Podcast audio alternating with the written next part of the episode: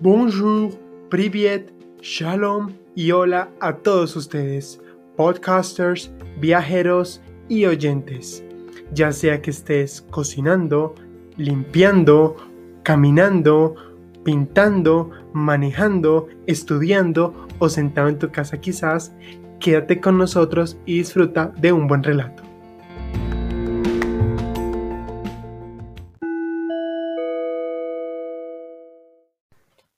Nuevo a todos ustedes, hoy viajeros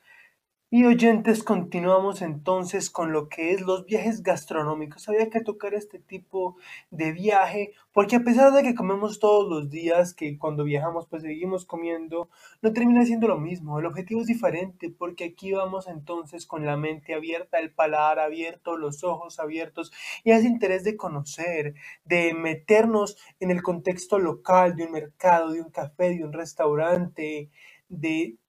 de esa apertura a, cosas nuevas y, y, es de lo que hablaremos en este instante. Más claro, no dejamos de lado nuestro objeto o souvenir del día y continuamos entonces con lo que son las tazas de viaje. Y hoy hablamos de esto porque es un recuerdo que muchos conocemos y además de que se vuelve práctico porque lo solemos utilizar muy constantemente. Decimos que, realmente no siempre es suficiente tener el número de tazas que uno piensa porque uno las usa a diario y son un recuerdo muy grato de los lugares que se visitan porque cada taza de té, de café, de chocolate, de lo que sea realmente se convierte en un viaje al pasado. El origen de las tazas o pocillos de café, de, de lo que sea, es muy antiguo y se remontan a la edad de piedra, a la neolítica, a la prehistórica, porque antes estaban hechas de hueso y pues también habían de madera. Luego, en el 2000 a.C., hablamos de que empezaron a fabricarse con arcilla y ya se le ponía un poco más de decoro. Y ahora sí tenía la oreja para poderla coger y se volvieron un poco más útil. Empezó a evolucionar, ya habían en metal, en bronce, en plata, en plomo, pero pues era algo difícil para las bebidas calientes y más cuando estas son conductores de calor. Se continuó y aunque muchos dicen que tiene origen en China, pues en realidad también se empezó a utilizar fue después y es la cerámica, la porcelana y aquí ya decíamos que era perfecto para altas temperaturas, eh, la cocción era diferente y desde el 206 a.C. al 220 pues fue súper útil. A finales del siglo XIX, eh, dos sopladores de vidrio en Alemania descubrieron que la tecnología de vacío podría usarse pues para mantener las bebidas frías o calientes y eso dio otra evolución debido a que pues no se había patentado en forma el frasco al vacío y entonces aquí se tomaron el derecho para hablar de esta taza con aislamiento de doble pared, rebautizando entonces el término que muchos conocemos hoy como termo en 1904. Seguimos y a mitad del siglo XX, por el 45 más o menos, sale la famosa taza de café, la forma que normalmente conocemos, dibujamos, vemos. Esto fue por Victor Insular Company y para sorpresa nuestra se construyeron con objetivo militar que fueron práctica para los soldados. Hoy en día, pues constantemente hay nuevos diseños, hay cosas más innovadoras y hasta se incluyen diseños de viaje con altavoz, con micrófono, con llamadas telefónicas, con aislamiento al vacío, bueno, con demasiadas cosas y era importante hablar de este tipo de souvenir porque es riquísimo uno pues beberse su bebida favorita en una taza como estas.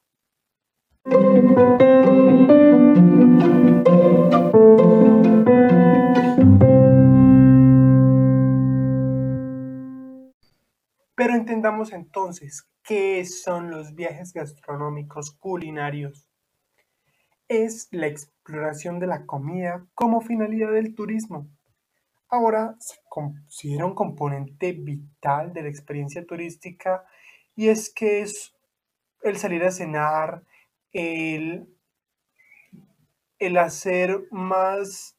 única la experiencia y disfrutar más allá del clima y el alojamiento del paisaje, pues del degustar. La diferencia con el agroturismo es que el turismo culinario se considera un subconjunto del turismo cultural. Evidentemente, pues a través de la comida se manifiesta mucha cultura del lugar a donde vamos, y mientras que el agroturismo es del turismo rural, porque es de granja, de la producción, aunque claro, en el turismo eh, culinario gastronómico, pues también vamos a encontrar semillas y todo el trabajo eh, de agricultura, pero pues es diferente. Aquí eh, no nos vamos a limitar a la comida gourmet, vamos a hablar de muchas cosas. Y normalmente pues todo viajero come unas tres veces al día más o menos, por lo que la comida es uno de los motores económicos fundamentales del viajar.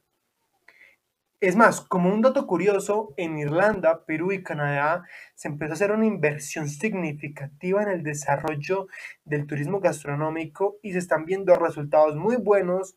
con, el gasto de los visitantes en este tipo de, de cosas. Algo clave además es el hecho de que este tipo de viajes eh, no están delimitando en ninguna circunstancia si debe ser lejos o cerca o el tiempo Claro está que pues a diario comemos, entonces en cualquier lugar podemos ver esas cosas nuevas. Y el turismo gastronómico pues incluye carritos de comida en supermercados, eh, también incluye los vendedores ambulantes como los pubs, como restaurantes exclusivos, como bodegas espectaculares, restaurantes únicos. Todo esto apoya la industria del turismo gastronómico. Claro, dentro de los viajes gastronómicos pues tenemos varios enfoques, que pueden ser los, las clases de cocina, tours gastronómicos, fiestas del vino, de cerveza o de comidas y tipo festival, así como experiencias gastronómicas especializadas. Cabe aclarar pues que el foco de atención para los turistas extranjeros generalmente estará en la cocina, del país que vayan a visitar de la localidad diferente, mientras que los turistas pues locales van a estar interesados en experimentar comidas externas, recetadas, extranjeras, foráneas. Y también existen pues el estilo de visitar el mercado para mejorar así la experiencia cultural, ese contacto de comprar los alimentos, de ver a los agricultores, eh, en otros casos también pues ir a hogares, a sitios así locales para ver eh, literalmente cómo es esa vida diaria de cocina al visitar otro país. Y pues allí los anfitriones locales como los huéspedes se benefician de ese intercambio cultural, de las diferencias de preparación, de recetas y demás.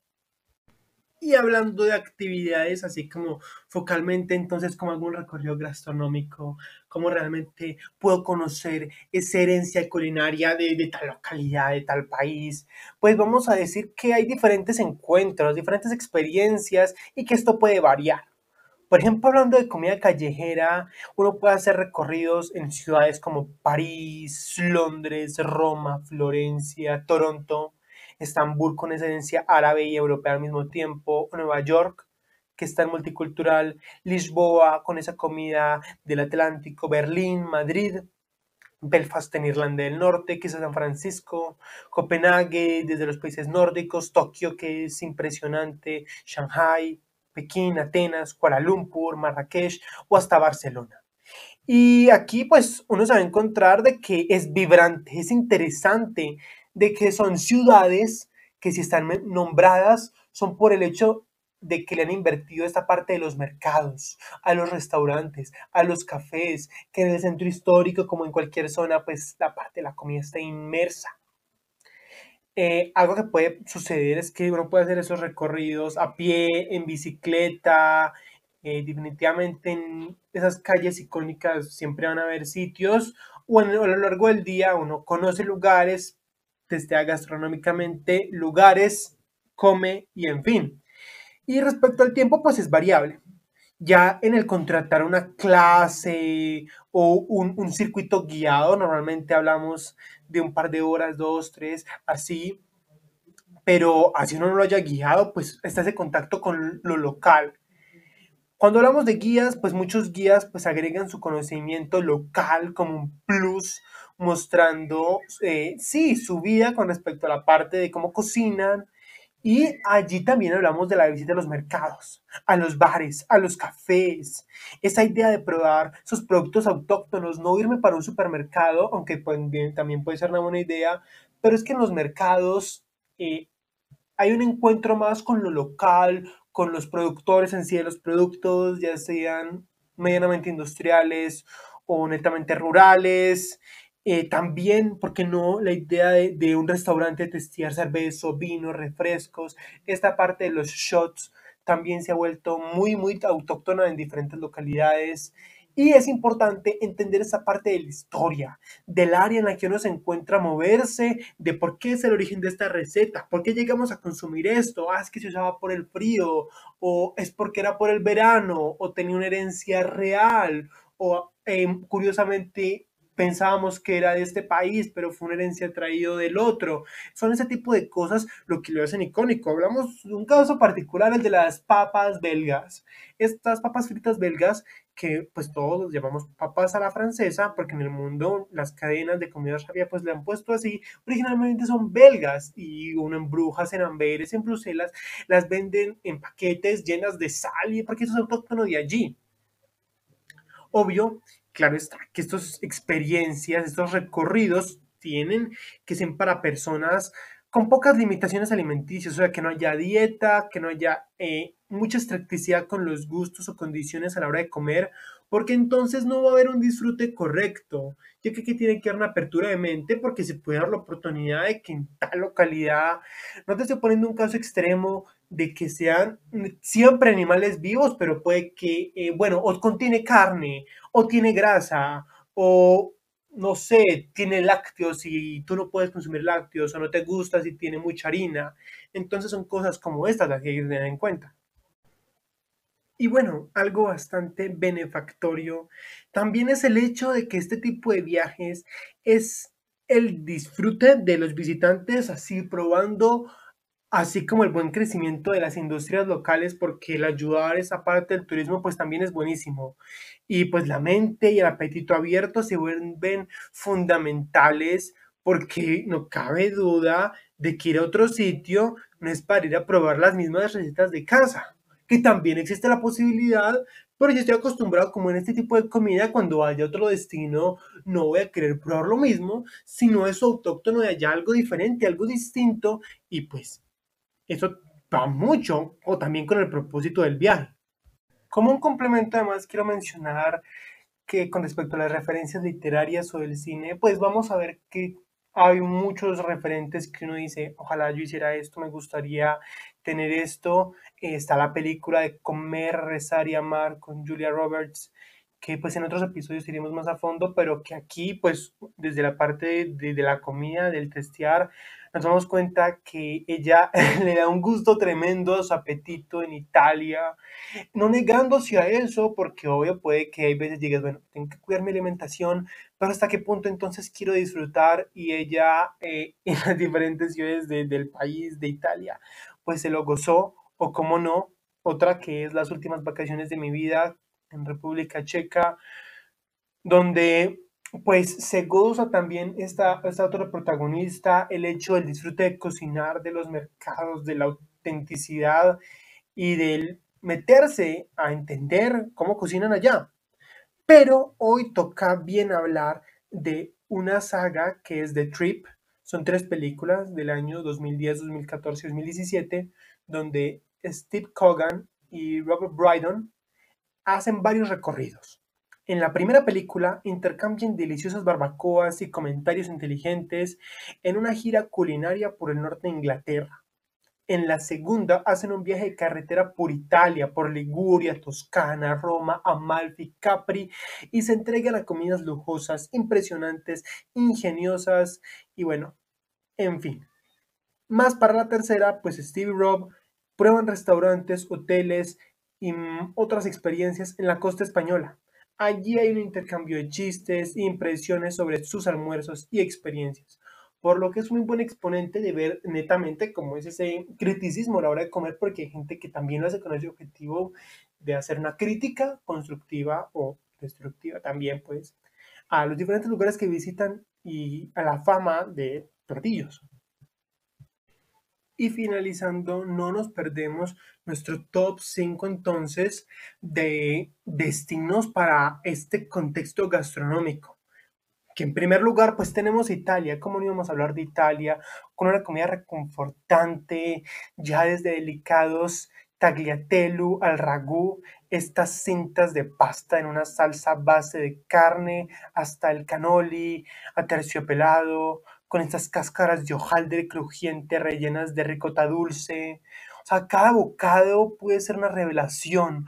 El sacar a la luz ese secreto de ingredientes superlativos que uno no sabe cómo, cómo hacer eso en la vida real.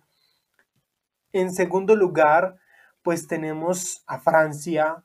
porque el vino francés eh, pues es único, esta es una embajada del vino porque está, es un país rodeado de viñedos eh, verdes como rojos bañados por el sol de la viticultura. Aquí es un arte y una tradición ancestral el tener marcas comerciales únicas y pues los viñedos de Francia producen un vino único. Continuamos con Jamaica, esta especie jamaicana, los condimentos africanos que se convirtieron en deliciosos jerk, mientras que el ñame, el arroz, el plátano, pues forman la base de ricos guisos y el pescado pues abunda porque Jamaica es una isla, como no iban a tener pescado, eh, también agregar esa asombrosa variedad de frutas tropicales y, y el ron, único para la parte del Caribe, como una historia cultural jamaicana que se conserva de manera original. Pasamos a Alemania porque aquí seguimos entonces con, la cerveza, porque pocas cosas están tan arraigadas a la psiquis alemana como el amor por la cerveza, pues si no, no conoceríamos el Oktoberfest. Y aquí pues el lúpulo y la malta están en las manos de Dios, como ellos dicen. Eh, y es apropiado darle intensidad eh, casi religiosa que elaboran con la cerveza, porque esto es, Dios mío, un ritual. Se consume cerveza, sí, sobre todo en el Oktoberfest, pero en el resto del año para ellos es importantísimo. Y en último puesto tenemos a Japón. Hay que hablar de Tokio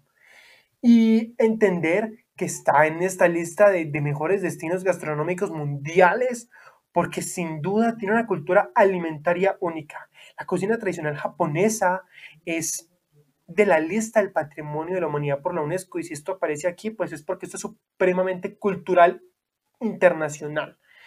Es la segunda en tener honor y para los japoneses pues es el medio de establecer vínculos con amigos, con familiares, es un pilar único en la sociedad japonesa. La gran variedad de cocina, desde el sushi, el ramen, el yakitori, o sea, estas brochetas de pollo a la parrilla, hasta el codiciado guayu, que es esta carne de res, eh, y el arroz pegajoso, pues hacen alucinante la experiencia japonesa, eh, ya que pues solamente se ve allí, puede que en Nueva York o en ciudades multiculturales también se aparezca, pero es que en Tokio, en Kioto, en Osaka, en Yokohama, uno se va a encontrar con esto y esto hace que se vuelva un destino único gastronómico para visitar.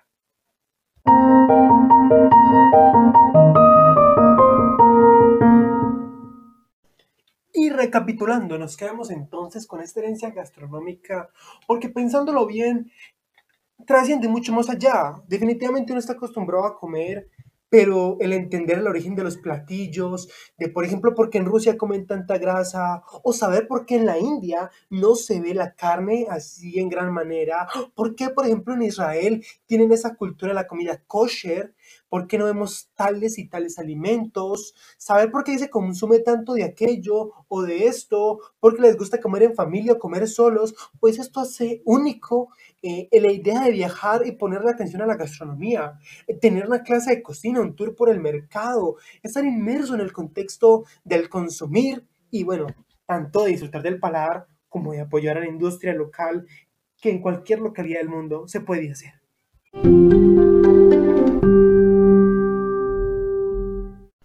Y ya cerrando entonces en nuestro minuto histórico, decimos que hoy, 27 de abril, en 1994 en Sudáfrica se celebran las primeras elecciones multirraciales libres. O sea, aquí ya varones y mujeres de, piel negra podían votar y esto era algo, wow, que a la gente se explotaba la cabeza porque cuando se acabó este tiempo del apartheid, 27 años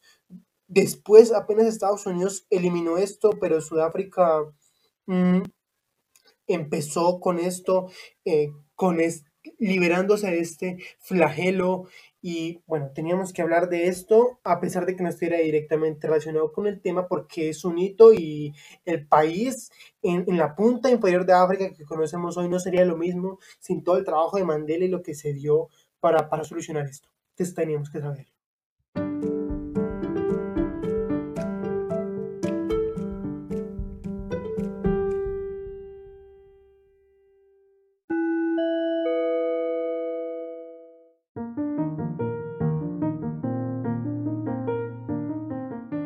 Terminamos con nuestro episodio y, quisiera mencionar que aunque no soy un experto, busco poder compartir e impactar desde mi experiencia y mi criterio con los aprendizajes que he adquirido. No se olviden de seguir el podcast y las novedades en Instagram en Thomas and Trips Podcast. Desde allí busco poder compartir frases, datos y dar a conocer nuevo contenido. Si te gustan estos temas, por favor etiquétalo en tus historias y no te olvides de seguir el podcast y suscribirte para no perderte de próximos episodios, sea cual sea la plataforma en la que me oigas. De este modo, es a través del cual me ayudas a crecer, a llegarle a más personas, a ser recomendado y en sí a darle continuidad a este proyecto que de seguro le puede gustar a otros así como a ti. Compártelo con familia, amigos o cualquiera que consideres pueda disfrutarlo. Toda recomendación, consejo y corrección es bienvenida Puedes escribirme a través de los mensajes de voz de Anchor, el DM de Instagram o el correo thomastripspodcast.gmail.com Si también deseas hacer comentarios, patrocinios o algún otro propósito, estoy abierto. En la descripción están todos estos datos y las notas del episodio de hoy para que las cheques y recuerda, nos vemos cada semana.